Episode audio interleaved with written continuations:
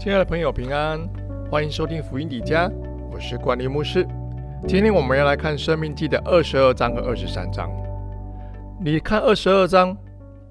相信每一个爸爸妈妈都是从孩子还小的时候就开始教导他待人处事的道理。当他长大成熟，这些道德观念自然而然会深深的烙印在他的心中，就像是一条隐形的安全界限。而我们的上帝也是这样子的哦。所以在今天这段经文中间，他借着摩西的话语来让百姓们知道，在日常生活中间要帮助邻舍有害弟兄，更要连续动物，珍惜生命，这一些都是爱的一部分，也都要长存在我们心里哦。生命记用简单的四个字来说，爱的叮咛，而且是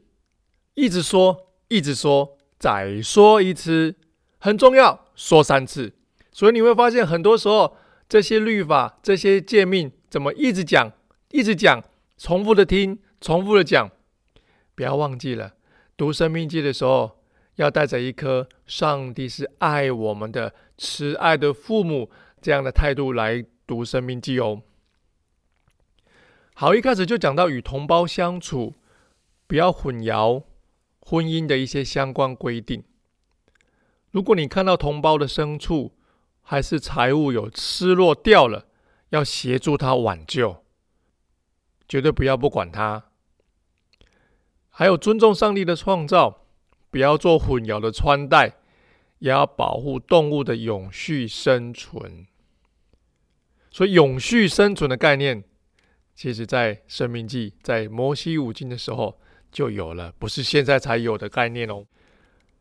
接着就谈到贞洁的条例，有关贞洁的控告案件的规矩，还有各种行淫的相关规定。相信在刚刚的经文中间，你会有一些部分让你感到比较费解，很不容易懂，但这其实都关系到当时的文化背景。像是不可以穿羊毛、细麻两种材料织成的衣服，因为当时的偶像的异教徒普遍认为这样织成的衣服具有魔力。但是到现在，各种衣服材质混在一起，有不同的百分比，这是很正常的一件事情。我们不会认为我们把很多种材质的混在一起会有魔力，应该不会吧？时代背景不一样。还有呢，牛跟驴不能够一起耕田，为什么？因为他们的步伐和身形不同啊。不管是小驴子和牛背一样重的器具，或者是牛要努力跟上小驴子的脚步，都太痛苦了。乌龟的龟壳是不会给兔子带的，兔子跑很快，你把乌龟龟壳背在兔子的背上，看它还是不是可以跳很快。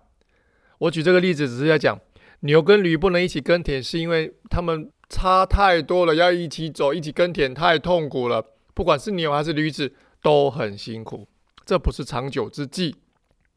最后，我们看到是有关于两性之间的贞洁与伤害。在当时的社会背景中间，女子一旦失去了贞洁，便失去了价值。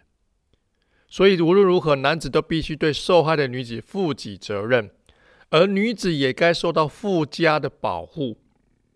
才不至于让这名女子在社会中得到更不公平的对待。所以这些规范都是神所设立的保护网。亲爱的朋友，我们用较长的篇幅来聊这个章节，主要的目的并不是为了解经，而是希望我们能够陪伴你穿越这遥远的时空，一起明白那隐藏在经文深处更美的含义。也更认识我们的神是充满慈爱的神，凡事都有他的美意哦。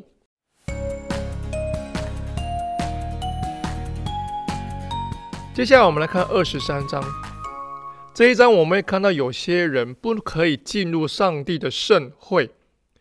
这个规范呢再次反映出上帝完全的圣洁。而所谓不可入耶和华的会，真正的意思其实圣经没有详细的解说。后来的研究也是众说纷纭，但无论是意思是什么，都已清楚地表达出上帝希望以色列百姓要分别为圣，要明白圣洁的重要性。另外，经文还提到有关于军营中卫生的条例，这对当时的环境与疾病防治都是非常重要的。所以二十三章的经文一开始讲到入会、战争、逃跑的奴隶、娼妓、借贷取利、许愿、取用邻居的农作物的一些条例规定，还有讲到不可进入盛会的人入会的规定啊，军营的卫生。战争的捷径规定，逃脱奴仆的规定，娼妓的相关规定，借贷取利的规定，向上帝许愿的规定，取用邻居农作物的规定，这些规定，